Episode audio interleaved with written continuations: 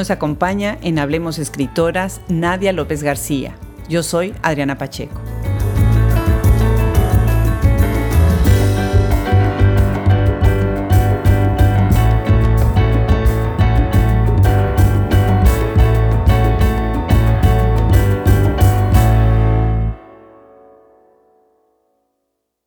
Mini kanshi pakurabeshiko sempasuchi.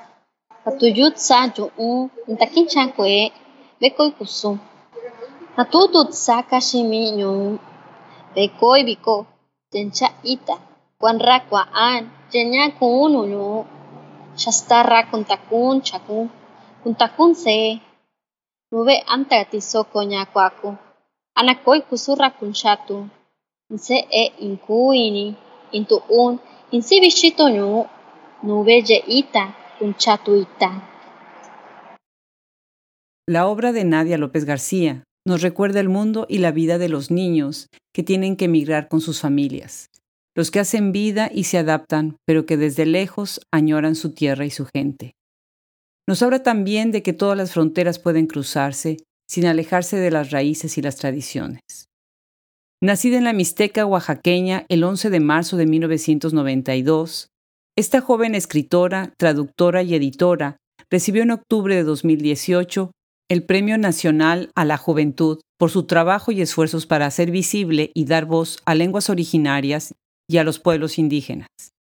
Traduce minifecciones del español al mixteco para la Enciclopedia de la Literatura en México ha sido becaria de la Fundación para las Letras Mexicanas en el área de poesía 2015-2017. Es responsable de la columna de creación literaria Alas y Flores de la revista cultural MEX BCN de Barcelona, España.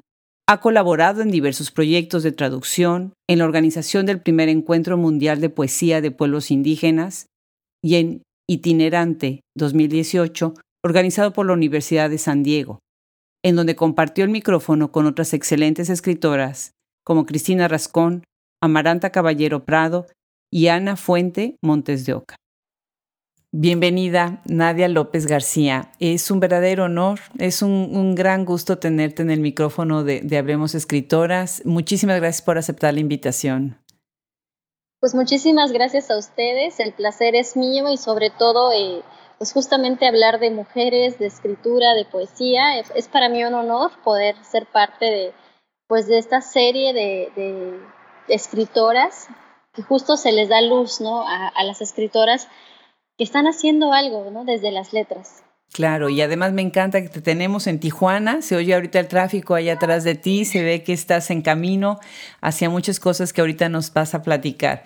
Nadia, platícanos, ¿en dónde naciste y cuándo naciste? Yo nací un 11 de marzo del 92, nací en la comunidad de Caballo Rucio, eh, que está como a tres horas y media de terracería de Tlaxiaco perteneciente a la Mixteca Alta en el estado de Oaxaca. Y, y después te mudaste, ustedes son migrantes, ¿hacia dónde se fueron a vivir?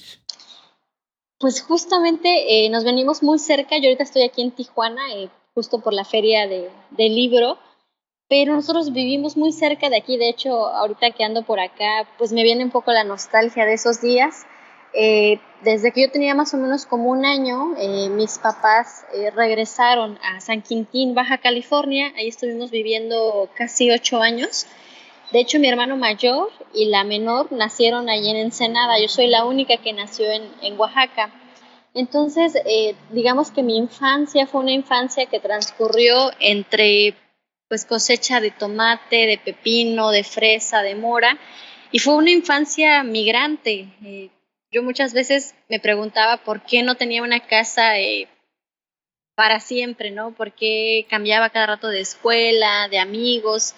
Y pues me di cuenta que es porque me tocó vivir una de las realidades que están viviendo justamente ahorita muchísimas personas, muchos paisanos. Entonces, eh, fue mi, mi, vida un tiempo pues muy itinerante, ¿no? De andar de un lugar a otro con mis papás y aunque en ese momento de niña no lo comprendí del todo, ahora me doy cuenta que pues aprendí de otra realidad, ¿no? Como las cientos de realidades que se viven en México, un país tan, tan diverso que tan diverso que tenemos 68 lenguas, eh, más el español 69.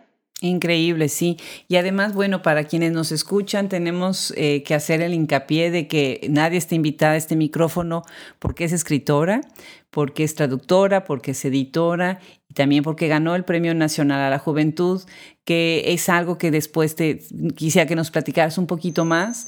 Pero antes de entrar a lo que es el premio, que es sin lugar a dudas un parteaguas en tu, en tu carrera, me gustaría que nos platicaras sobre estos comentarios que has hecho acerca de la, de, la lectura, de cómo te fuiste, fuiste tan lectora desde niña y ahorita que estás diciendo que como niña migrante, ¿no? ¿Cómo es que, que la lectura llega a tu vida y que se arraiga ahí, ¿no?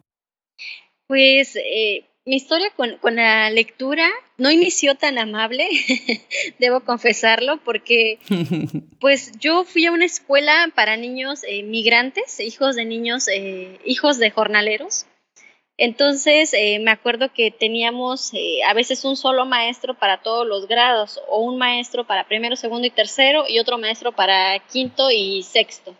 Entonces, eh, pues los, los, maestros, digamos, con, con, las pocas herramientas que a veces existían, pues trataban de darnos una clase lo mejor organizada que se pudiera pero yo justo era de las niñas, eh, me acuerdo que en primero hablaba, pero por los codos, todavía sigo hablando hasta por los codos, y pues en un salón en el que una hilera era de primer grado, otra hilera era de segundo, otra hilera era de tercero, eh, pues había que guardar silencio para que cuando tú estás haciendo tu trabajo, el maestro le estaba explicando a los de segundo o le estaba eh, calificando a los de tercero, por ejemplo. Entonces, pues yo era una niña que le gustaba muchísimo platicar, ¿no? Platicaba todo lo que pensaba, lo que escuchaba, lo que creía. Entonces, eh, me acuerdo que pues me llamaban muchísimo la atención, eh, me decían, eh, ya guarda silencio o, pon atención. Y, pero era algo como que no era propósito, yo no lo dominaba. Entonces, pues hablaba y hablaba y hablaba y de pronto me daba cuenta que estaba hablando y ya me habían dicho que guardara silencio. Entonces, eh, pues mi, maestro, me acuerdo que como que empezó a, castigarme, me decía, bueno, porque estuviste platicando, te quedas sin recreo. Pues todos salían y estaba yo adentro del salón y me decía, y, ponte a leer. Y me daba el libro de lecturas, que de hecho los libros de lecturas de, pues de los libros de texto de educación pública, fueron mis primeros libros de texto, digamos, de literatura también, porque pues ahí leí Paco el Chato, leí este La princesa de la jacaranda, leí Niña Bonita, un montón de cuentos que pues primero me daba como incluso eh, pues coraje leerlos porque decía, ¿cómo es malo el maestro? ¿Por qué me encierra y me pone a leer? Pero poco a poco, conforme iba leyendo más y más, me di cuenta que a través de las letras podía conocer otra realidad distinta a la que yo estaba viviendo. Yo, pues, en la mañana iba a la escuela, en la tarde yo entraba, como con muchos niños, entrábamos a, ayudar a nuestros papás a que terminaran más rápido los empaques. Entonces, esa era mi realidad. Y cuando yo leía eh, los cuentos, pues leía eh, muchas historias de niñas, de niños, eh, de cosas que incluso yo desconocía. Entonces, como que me empezó a apasionar todo ese mundo que, que empecé a leer.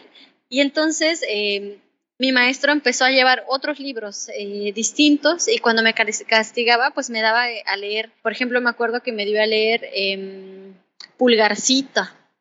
Me dio a leer también este Hansel y Gretel, algunos otros cuentos entonces yo a veces hasta a propósito como que hacía más desorden para que me prestara sus libros, o sea, me dejara encerrada y me prestara sus libros. Y justo eh, como a los ocho años, antes de que yo cumpliera ocho años, eh, mis papás decidieron regresar a, a Oaxaca. Entonces es un trayecto que de Ensenada a Oaxaca son más o menos tres días con sus noches. Entonces yo me acuerdo que para ese trayecto mi papá me regaló el principito y pues bueno, me lo devoré en esos tres días y de ahí me di cuenta de que realmente eh, la literatura pues es muy importante en la formación de un niño porque le da otras posibilidades, le da otras miradas, también le ayuda a conocer otras realidades y a construir cosas distintas. Por ejemplo, yo me acuerdo que em, ahora no, no, recuerdo mucho el cuento, eh, cómo se llama, pero era de una niña que quería ser doctora, entonces eh, que migraba y estudiaba. Entonces, eh, yo me acuerdo que en algún momento de mi vida quise estudiar medicina, pero después me di cuenta que no era lo mío. Pero justo ahí fue con un cuento con el que yo dije, yo también quiero irme y, estudiar. Entonces me di cuenta de la importancia de la literatura en la vida de cualquier persona, pero sobre todo de los niños. Nadia, pues ahora que estás hablando de, ir y venir, ¿verdad? De ser, que es la tarea del migrante, ¿verdad? ¿Nos quisieras leer de mudanzas? ¿Lo tienes publicado este poema en Círculo de Poesía 2017? Sí, con todo gusto les comparto mudanzas que justo eh, es el reflejo de todos esos caminos que he recorrido queriendo y no queriendo y pues te los comparto con mucho gusto.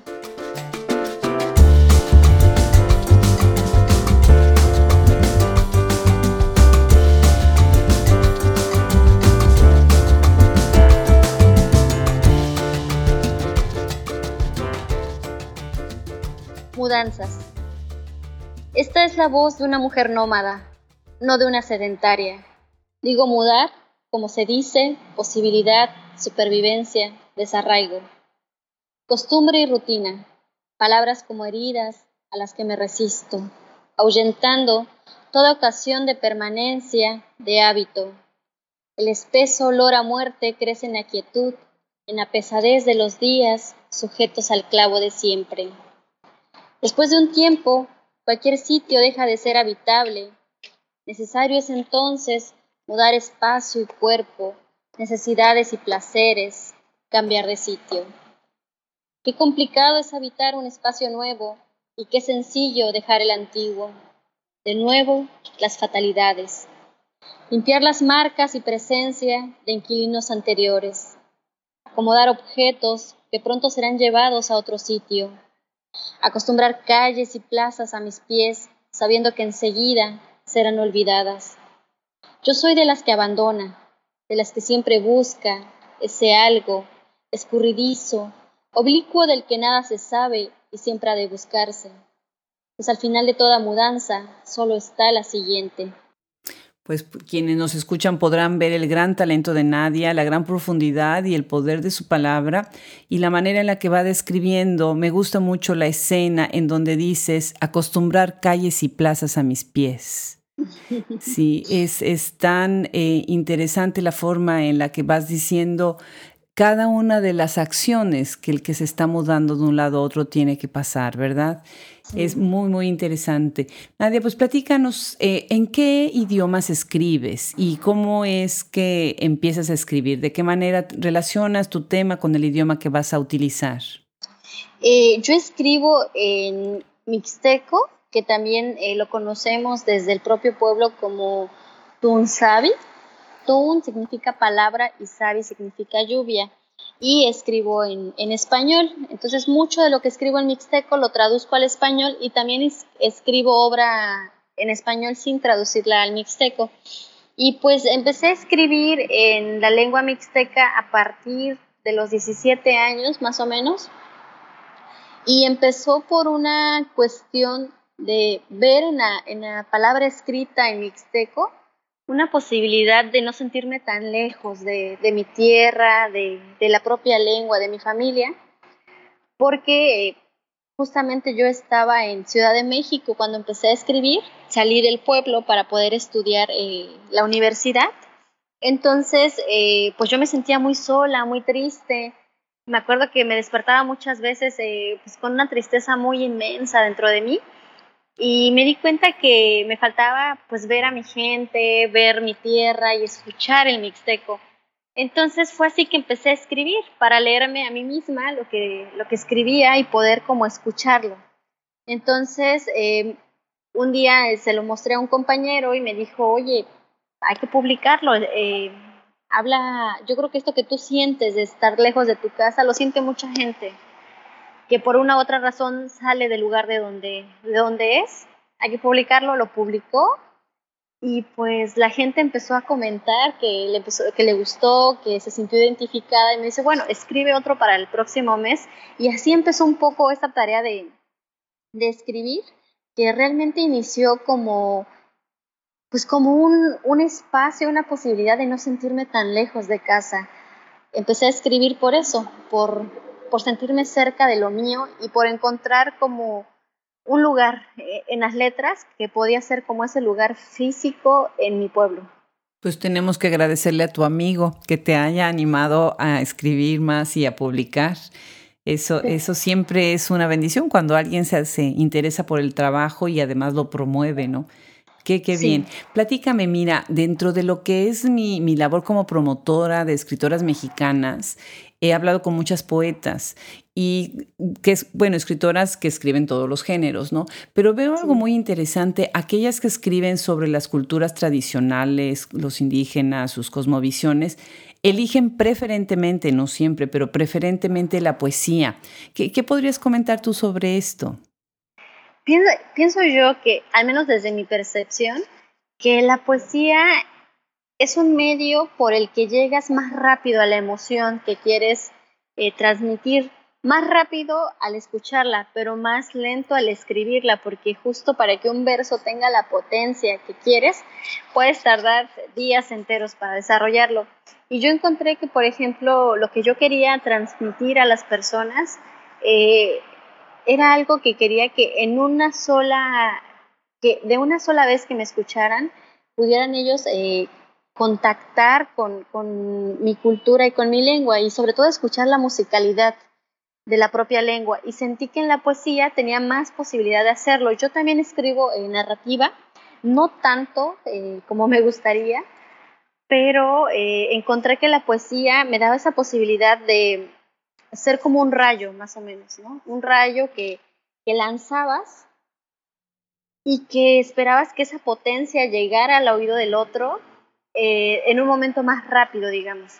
Entonces, por eso yo me decidí por la poesía y pienso que la mayoría de personas eh, que escriben en lenguas eh, originarias o indígenas de México prefieren la poesía a la narrativa porque buscan mostrar, digamos, en un solo flash todo, todo el, contenido simbólico que, trae su propia poesía. Y pienso yo que por eso se, se decantan más por poesía que, por ejemplo, por narrativa o ensayo. Qué interesante, qué buena metáfora utilizas.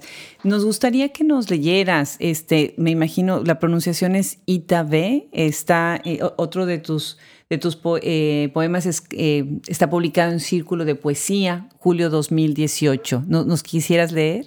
Claro que sí, con todo gusto. Itabe, mi ni kanshi wakurabe shiko sempasuchi. Patuyut sa un intakin chankwe, bekoy kusum. Natutut saka ximiñu bekoi biko tencha ita. Kuanra kua'an teña kun uñu xastarra kuntakun chakun. Kuntakun se. Nube anta tisoko ña kuaku. Anakoi kusurra kunchatu nse e inkuini intu'un insibixito ñu nube ye'ita kunchatu ita Precioso, precioso ritmo. Platícanos, ¿de qué se trata este, este, este poema?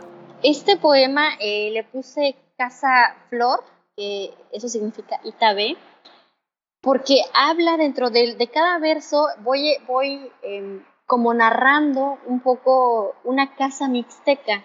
El poema dice eh, que el sol apenas va naciendo y la casa ya huele a ocote y cempasúchil. También dice que eh, en esa casa hay muchas mujeres. Sobre todo digo eso que hay muchas mujeres porque la mayoría de las casas mixtecas es de mujeres. Por la misma migración hay muy pocos hombres viviendo en la región de la Mixteca. hay más mujeres y niños y digo que en esa casa em, se escucha como el llanto de un grillo, que también es el llanto de las mujeres que tejen palma que rezan por sus hombres y por sus hijos, justo porque los que salen más son los hombres y los hijos que son los que más migran y porque la palma en la Mixteca Baja es eh, la fuente principal de sustento para muchas familias. Tejen palma y hacen petates, tenates y eso se, se vende en los mercados. Y al último digo que en esa casa eh, hay flores rojas y amarillas, azules, y que hay flores de, espera. Cuando digo flores rojas, amarillas y azules, muchos dicen eh, son colores que te gustaron, pero realmente eh, hay un significado más profundo.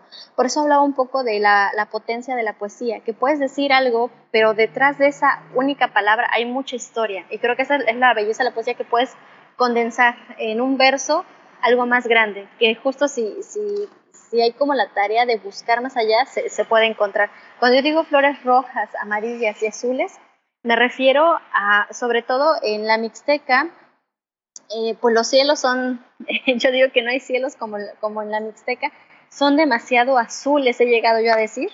Entonces de ahí pongo eh, flores azules. Pongo flores amarillas porque eh, sobre todo la palma cuando se teje es una palma que ya está seca, que da un color entre amarillo y cafecito. Entonces como el sustento de lo que tejen las mujeres. Y rojas porque también eh, la Mixteca eh, dolorosamente es de los lugares donde hay más conflictos por tierra y donde hay más muertes por, por defensa de la propia tierra. Entonces eh, pensaba un poco en eso, en la defensa de la tierra, en, el sustento de la palma y también en la naturaleza que nos rodea. Qué interesante, me, gusta muchísimo la manera como estás relacionando la cuestión eh, de, la tenencia de tierra, del el sustento con los colores y además, bueno, estás contando algo que para muchos que los que, te están escuchando ahorita, ¿no? Pues no es muy claro, ¿no? Esta idea del hogar, que es completamente femenino, este, de las mujeres, de los niños, ¿no? Y pues esta sensación de abandono y de tristeza y de preocupación que siempre prevalece en estas comunidades que terminan migrando, ¿no? Muy interesante, muy, muy interesante. Entonces, tú, tú dirías que, ¿cuál es tu idea sobre la mujer y las mujeres indígenas en México? no, no, tengo una idea eh, única sobre las mujeres y las mujeres indígenas de nuestro México porque hay tantos mundos como lenguas y como pueblos en esta tierra. Entonces pienso que, por ejemplo, una mujer eh, del Istmo de Tehuantepec es muy distinta, por ejemplo, a una mujer mixteca de, de San Juan Mixtepec, por ejemplo. Son, son muy distintas, eh, tanto en cosmovisión como en, en forma de, de, caminar, digamos, en el mundo. Y por, pero yo creo que si hay un rasgo o un hilo que las une a todas, creo que es la resistencia. Porque eh, pues desde hace mucho tiempo las mujeres hemos sido las encargadas de transmitir, por ejemplo, la lengua a otras generaciones. Entonces pienso mucho que pues incluso hay estudios en los que si el papá habla una lengua indígena, pero la mamá no, es 80% probable que los hijos no la hablen. Pero si en un hogar una mamá habla eh, una lengua indígena, aunque su, su, esposo no lo hable, hay un 80% igual de posibilidades de que la generación lo hable, la que viene, sus hijos. Entonces yo creo que si algo puede definir a las mujeres indígenas de México y creo que en general del mundo es la resistencia. La resistencia a seguir siendo, la resistencia a, a decir su voz, la resistencia a enseñar el mundo y la lengua que ellas poseen. Muy bien, muy, muy, muy importante, muy interesante tu perspectiva. Entonces, hablando un poquito más, profundizando un poquito más en la cuestión de, de, los indígenas y cómo quedan atrapados en una serie de estereotipos y colonialismos y marginaciones, ¿cuál sería tu propuesta? Eh, mi propuesta es, yo pienso que mucho de del la marginación y un poco el ocultamiento que ha existido hacia los pueblos indígenas tiene que ver con una visión del otro. Es decir, por ejemplo, tú en, una, en la comunidad no dices somos indígenas porque esa categoría ni siquiera existe. No, ahí eres ñusabi, ¿no? Eres mixteco, pero no, no hay esta categoría de ser indígenas. Ser indígenas, por ejemplo, viene más de una visión del otro que nos ve.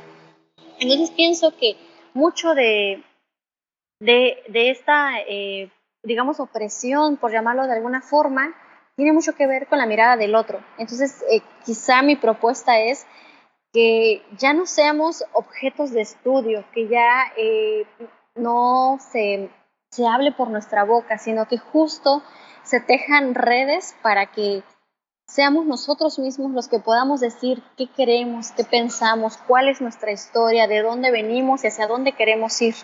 Y creo que en la medida de eso, y que podamos eh, caminar en solidaridad y cordialidad con el otro, también, también lo veremos, digamos, desde la forma eh, correcta, porque también debo decir que dentro de las comunidades existe también mucha, em, no se ve también, digamos, al otro, por ejemplo, al que llega de fuera, ¿no? Entonces yo creo que algo que yo he visto mucho también con el tema migrante, que es el que tema ahorita que está, digamos, muy actual, es que la sociedad se ha polarizado de una forma muy grande. Yo me meto a veces al Twitter y veo opiniones tanto de, solidaridad como opiniones de odio hacia, hacia otros que, están migrando ahorita, de, por ejemplo, de Centroamérica hacia México. Y digo, ¿en qué momento se nos olvidó que ser comunidad eh, era, es una estructura distinta en el que se rigen lazos de acompañar al otro, de caminar con el otro? Y creo yo que es eso, es, eh, es dejar, es hablar, que nos dejen hablar por nuestra propia boca y sobre todo que empecemos procesos de acompañamiento, de caminar con el otro, más, más que de, de, digamos, de caminar por el otro. No sé si me expliqué. No, me, claro que sí, queda muy claro y es muy relevante lo que estás diciendo. Creo que lo que estamos haciendo es que no escuchamos todas las voces. Eh, estamos nada más tratando de reforzar nuestra voz y como tú dijiste, hablar de nosotros o hablar por nosotros, ¿no? Qué complicado, ¿no? Pero por otro lado, lo que dices es también hacia el otro lado, ¿no? Este ejercicio de tolerancia que tiene que ser recíproca, ¿no? Y, la, y la empatía que debe de haber, pues de los dos lados, ¿no? Es un poquito complicado nombrar, ahorita como decías ustedes, o sea, pensaríamos, bueno, con tantas eh, lenguas, con tantos idiomas, con tantas comunidades, ¿no? ¿Qué son las palabras para definir a los grupos? Eso es otra cosa que se tiene que, pensar y repensar, ¿no? Si hay de verdad la necesidad de etiquetar todo el tiempo, ¿no? O, es ser más incluyentes incluso desde el punto de vista del lenguaje, ¿no? Muy, muy importante lo que dices. Ahora, platícame un poquito más eh, sobre la manera en la que tú acompañas y, y, compartes entre tu español y tu mixteco en el ejercicio de la, de la escritura, porque siento que te sirve uno para expresar, expresarte de unos temas y otro para expresarte de otros. Sí, pues algo que yo he intentado desde la escritura es tejer puentes. Por ejemplo, eh, mi más reciente libro es Show, que significa, lo traduje como tierra mojada.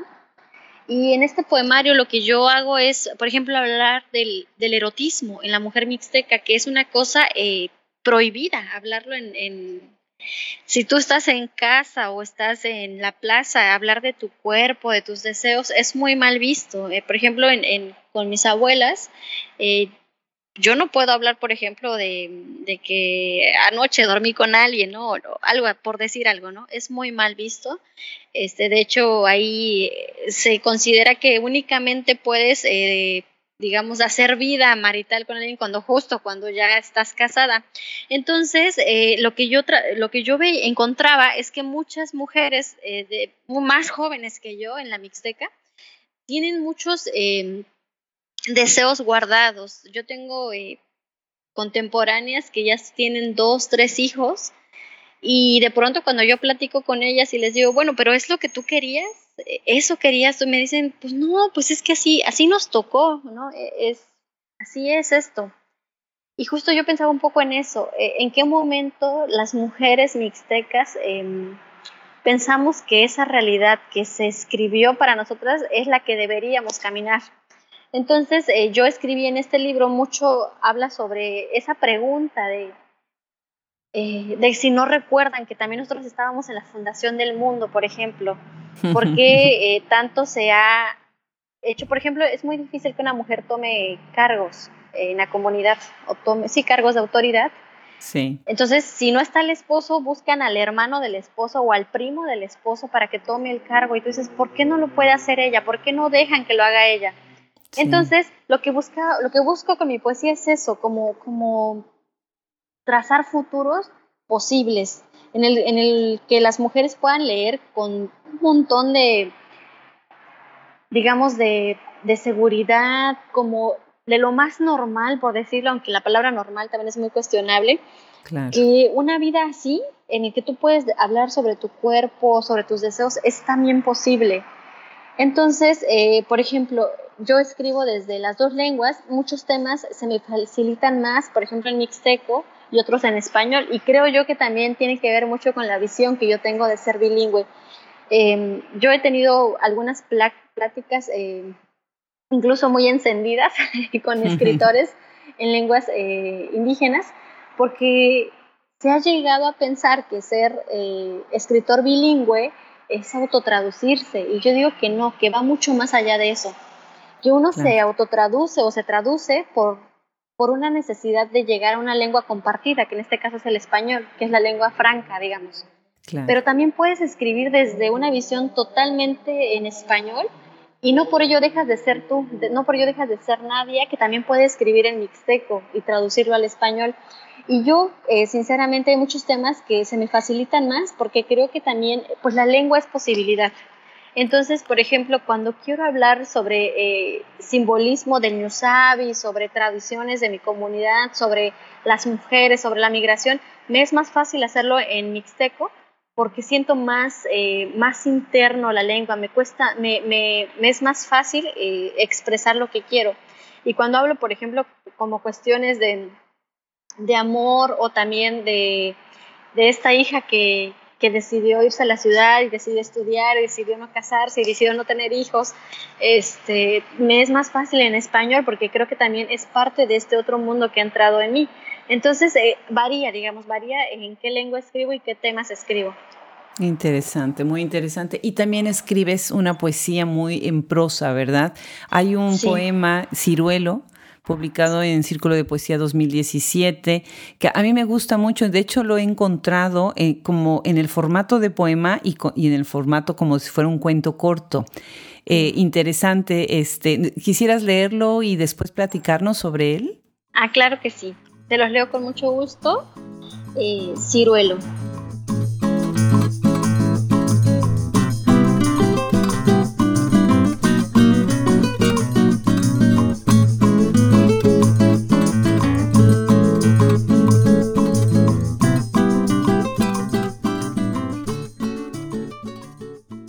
El árbol había resistido la sequía, el casi eterno vendaval y aquella plaga que lo despojó de toda grandeza. Pese a ello, y con obstinación de roble, permaneció en pie. Vivió encallado como un barco, como una casa de juegos para la niña que fui. Quizá por eso mi madre, en contra de su obsesión por llenar el patio solo de árboles majestuosos, fuertes y sanos, le concedió más vida. Por meses creí que ella premiaría la perseverancia del ciruelo, su voluntad para seguir anclado a este mundo, pero me equivocaba. La prórroga llegó a su fin. A veces la voluntad no es suficiente, la escuché decir mientras el árbol era derribado. Nadie supo en casa por qué no protesté ni pude llorar, como tampoco supieron que por años odié el ciruelo. Lo desprecié por no haber resistido a la mano de mi madre, por ser árbol y no quedarse. Qué bárbaro. Precioso, precioso. Cuéntanos, ¿de dónde viene este, este poema?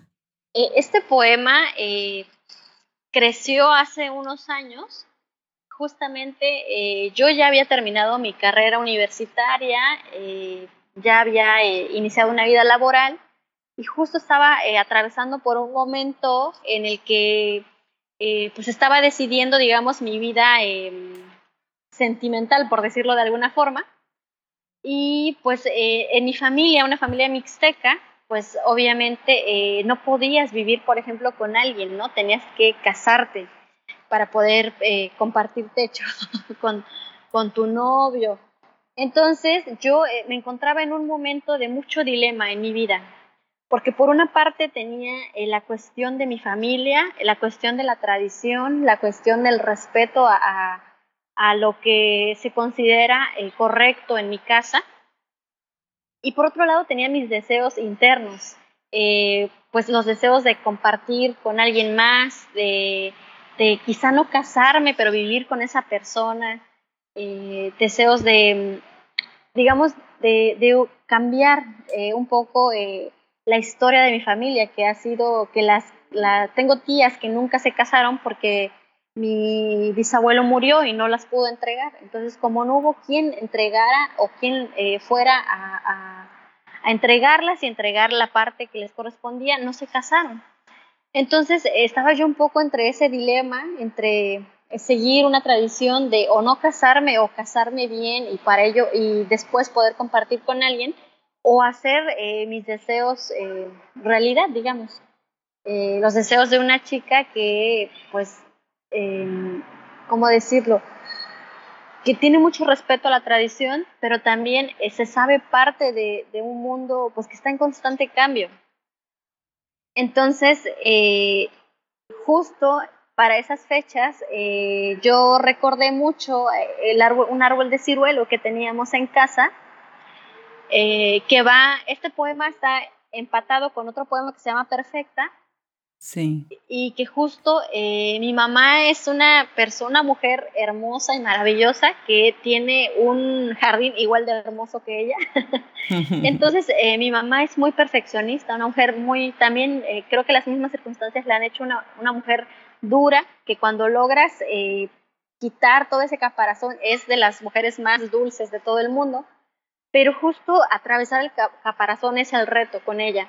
Entonces mi mamá es una mujer muy perfeccionista, que no puede haber algo eh, desarreglado, no puede haber algo seco, no puede haber algo que esté feo, digamos. Ella siempre está cuidando su jardín, siempre está buscando que los árboles estén verdes, que den frutos, y los que no, los corta, los corta y siembra otro. Entonces yo me acuerdo que este ciruelo, em, pues eh, es un árbol muy bondadoso el ciruelo, pero aparte es también muy, em, cuando le cae plaga, si no es bien tratada, eh, ya no vuelve a, dar fruto. Entonces, eh, me acuerdo que mi mamá pues estaba ya con el machete casi todos los días para cortarlo, pero mi hermana y yo eh, jugábamos en el ciruelo y como que eso la detenía. Este poema realmente viene de una historia real. Entonces, cuando ya fuimos más grandes, y dejamos un poco eh, por tareas y demás de jugar con el ciruelo, mi mamá un día lo, lo cortó. Entonces eh, yo ahí me di cuenta que, que mi mamá era una mujer tan dura que si ella creía que algo no servía o, o, que no era lo que ella quería, se iba a ir, ¿no? Entonces cuando yo, cuando yo estaba viviendo esta situación, yo le dije a mi mamá, es que eh, yo quiero vivir con mi novio, no quiero casarme, eh, pero tampoco quiero que pienses que estoy em, tirando por la borda todo lo que me has enseñado, todo lo que me han enseñado mis abuelas, pero quiero experimentar esta parte de mi vida y en automático, eh, bueno, mi mamá eh, me colgó en ese momento y en automático me vino el ciruelo a la cabeza y dije, es que ahora yo soy el ciruelo. soy, soy esta mujer de la casa que, que, no está cumpliendo todas las expectativas que se tenían sobre mí. Entonces, así nació el ciruelo. Y fue una, una forma, ahorita mi mamá y yo nos llevamos eh, maravillosamente, eh, con mi pareja congenia, este, genial, de hecho mi mamá acaba de estar hace como 15 días en, mi casa, y es una relación, pero justo tuvo que pasar todo un proceso, y yo justo le mostré este poema, se lo leí, y le dije lo que yo estaba sintiendo, le dije, es que yo siento que ahora yo soy ese ciruelo que tú cortas y echas fuera de casa porque no está dando el fruto que tú quieres.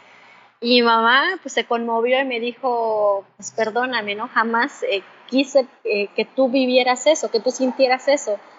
A mí obviamente me hubiera gustado otra historia, pero al final de cuentas eres tú la que decides.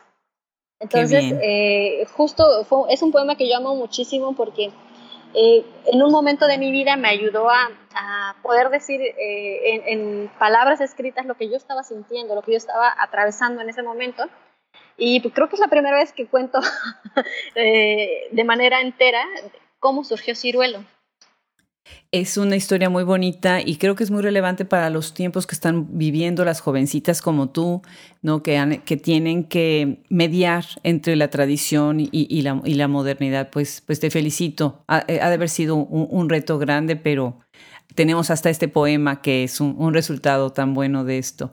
Platícame, ¿qué estudiaste en la UNAM? Eh, tú estudiaste, ya terminaste de estudiar en la UNAM. ¿Qué estudiaste? Sí, yo terminé como hace cinco años más o menos la carrera en pedagogía. Yo estudié pedagogía sobre todo porque pues me tocó una historia eh, escuelas de educación bastante compleja. Yo estudié mi primaria como en cinco primarias distintas, tanto en, en Ensenada como en Oaxaca. Y pues realmente eh, me di cuenta de lo mal que está el sistema público de, educación de, pues de México. Y yo lo que quería es eh, hacer un cambio. Yo ahorita mucho de mi trabajo, justo desde talleres con niños hasta mi trabajo eh, de producción audiovisual que tengo, realmente va encaminado a eso, a una formación ciudadana alternativa un poco a la escuela y yo estudié eh, pedagogía, pero desde el primer semestre me metía a todas las clases que podía de, letras eh, hispánicas, a los coloquios, a las charlas. Entonces realmente eh, yo digo, no, no tengo un título de letras hispánicas, pero la lectura y las charlas y las conferencias creo que gran parte abonaron a que yo decidiera dedicarme a escribir. Excelente. Bueno, pues no tendrías que ser de, letras para escribir, ¿no? Hay muchas que no, no estudian literatura y son excelentes escritoras. Bueno, pues ahora tengo que tocar un tema que, que verdaderamente ha llenado, ha saturado el social media en las últimas semanas y me da muchísimo, muchísimo gusto eh, el video que está circulando, el Premio Nacional de, a la Juventud. Una amiga querida de, de nuestro proyecto Escritoras Mexicanas Contemporáneas eh, Norma eh, Salazar, con quien hemos tenido, hemos eh, compartido varias cosas. comentábamos sobre la gran relevancia de que hayas ganado este premio. Te felicito, eres una inspiración para, para las juventudes que tanto necesitan ahorita los jóvenes, tener ejemplos como, como el tuyo. ¿Cómo llegó este premio a ti? ¿De qué manera te seleccionan? Está esta toma en donde estás en Los Pinos junto al presidente, ¿no? Y, la gente está pues verdaderamente conmovida de verte, pero orgullosa de verte al frente agradeciendo sobre este premio. Platícanos, ¿qué significa esto para ti? Pues eh, antes que nada, el ser Premio Nacional de la Juventud en la distinción Fortalecimiento a la Cultura Indígena, pues es realmente un, un gran regalo, pero también una gran responsabilidad. Eh, jamás pensé que, que iba a ser galardonada. Yo es la primera vez que participo, de hecho muchos de los que ganaron este año también me decían, oye, yo he concursado cinco años seguidos y hasta este año eh, logré ganarlo. Y yo realmente me sentía súper afortunada porque dije, yo es la primera vez que concurso, vi la convocatoria casi un mes antes de que cerrara eh, en el metro y pues me, me, puse a escanear, a juntar pruebas, fotos para, para respaldar una trayectoria en el que yo dijera, estoy trabajando por la defensa a los pueblos indígenas, por la difusión a las lenguas originarias, y pues realmente ese trabajo fue el que, el que me valió para obtener este premio. Y pues también digo que una gran responsabilidad porque eh, yo me acuerdo ese día en la tarde, eh, mi celular empezó como loco a saturarse de, de mensajes, de llamadas, de invitaciones eh, por Facebook, de mensajes de solicitud, tanto en Facebook como en Twitter.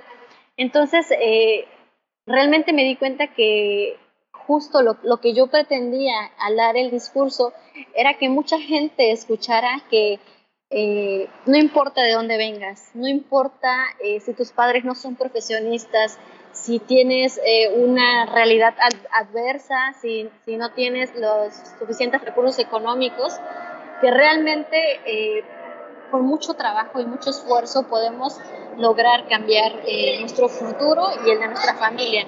Yo he dicho que el nuestro y el de nuestra familia porque yo logré ser universitaria, ahora mi hermana recién, recién acaba de entrar a la universidad y digo, quizá si, si yo no hubiera sido universitaria, quizá mi hermana tampoco, y, su hija tampoco, y la sobrina tampoco, ¿no? Entonces yo creo que es un poco eso. No, excelente. es el ejemplo más eh, palpable que tienes, que tú arrastraste a tu hermana esto, ¿no? Sí, claro, y aparte porque yo digo, eh, ¿cómo le iba a decir a mi hermana yo, esfuérzale, échale ganas, estudia una carrera universitaria si yo no lo, no, no lo hubiera hecho? Y yo siempre eh, les he contado un poquito, eh, no sé igual si, si ubiquen un poco eh, cómo es la Ciudad de México. Yo vivía en Iztapalapa, casi a una cuadra del Estado de México. y me iba hasta Ciudad Universitaria, que son más o menos dos horas de, de traslado, y yo entraba a las 7 de la mañana. Entonces yo me acuerdo que a las 5 y cuarto de la mañana máximo yo tenía que estar en avenida. Me hacía dos horas a la escuela, estudiaba en la mañana, trabajaba por la tarde, regresaba a casa como a las 10, 10 y media, cenaba, hacía mi tarea y, como, y dormía como 3, 4 horas a lo mucho y otra vez. ¿no? Y hubo momentos en los que yo dije, ya, hasta aquí, ya no puedo más, ya no puedo, no puedo, eh, tengo sueños, estoy cansada, no tengo dinero para los pasajes, para las copias, eh, estoy, no estoy comiendo, estoy este, pues pagando eh, que la copia del libro, que, el material para, la exposición. Pero pues fueron, fueron, no fue una, fueron muchísimas veces que yo quise tirar la toalla y decir ya, ya. fue un sueño, lo intenté, pero no se pudo. Sin embargo, eh, siempre eh, decía dentro de mí, es que no, no, me puedo rendir, no me puedo permitir rendirme, porque eh, ¿qué va a pasar? También en mi comunidad, ahorita pues soy de las poquísimas de Caballo Rucio que, que tienen una carrera universitaria. Entonces dije, ¿qué va a pasar? Yo tengo primas que justo dijeron, oye, este, pues nadie está estudiando, también, yo también quiero, y empezaron a hacer su prepa abierta y demás. Y digo, es eso, es, es em, yo he dicho, es, un poco como ir haciendo camino para que muchas más eh, también se animen y lo hagan. Es muy fácil eh, decir, em, ya gané un premio y demás. Eh, y muchos piensan, ya es el momento, ya estuvo en los pinos, ya se olvidó. Y no, justamente lo que he dicho es, mi trabajo apenas empieza. No, justo yo metí dos proyectos que fueron los, los que ganaron. Es un vocabulario para niños y un, un, poemario también para niños. Y me gusta mucho trabajar con los niños porque pues, son los adultos del mañana. Y porque yo me he dado cuenta que ningún niño nace discriminando, ningún niño sabe eh, que alguna lengua es menos válida que otra. Todos los niños eh, están muy abiertos.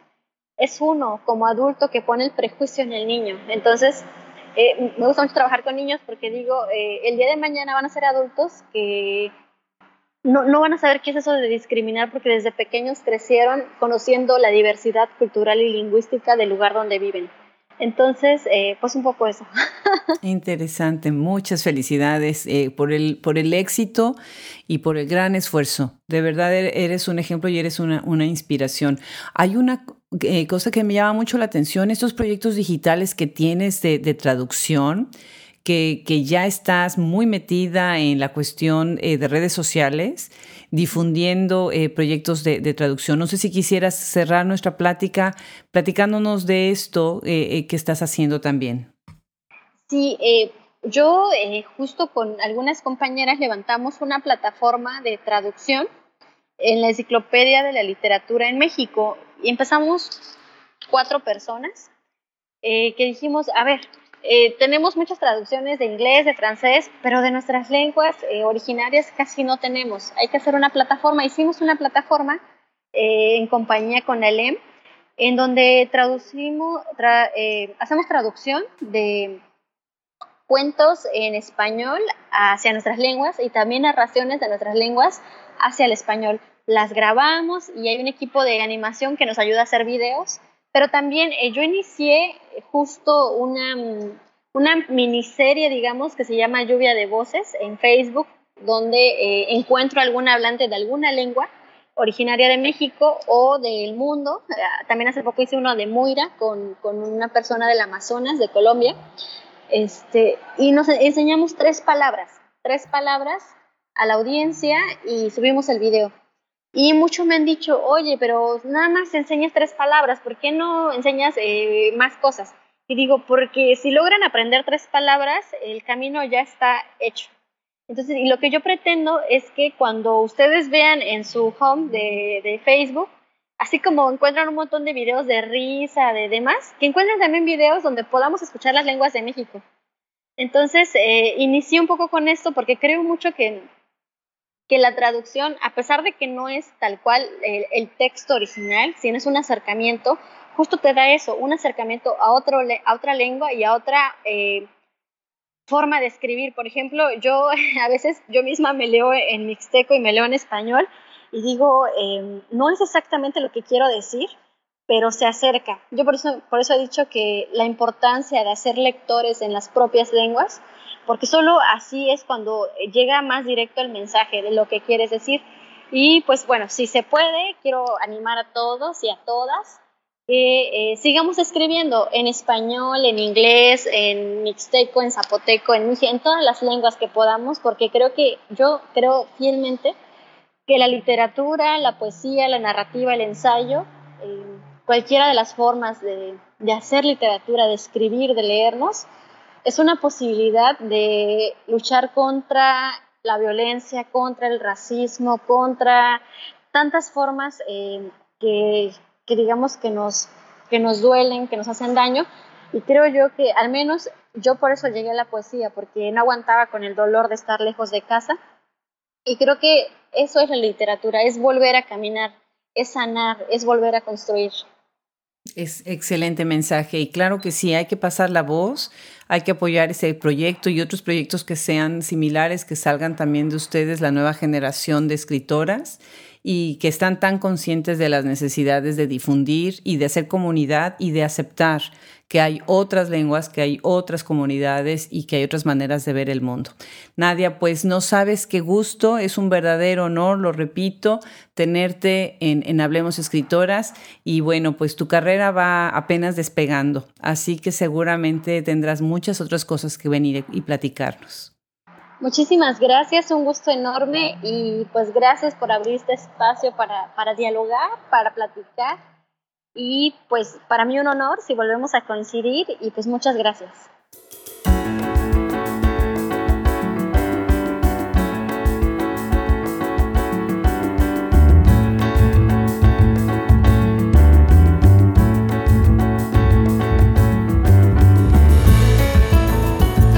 De papel al podcast, desde México hacia el mundo. Hablemos Escritoras es gracias a la producción de Fernando Macías Jiménez y Wilfredo Burgos Matos. La página es de Andrea Macías Jiménez. El logo original es de Raúl Bravo. Se despide el día de hoy Adriana Pacheco.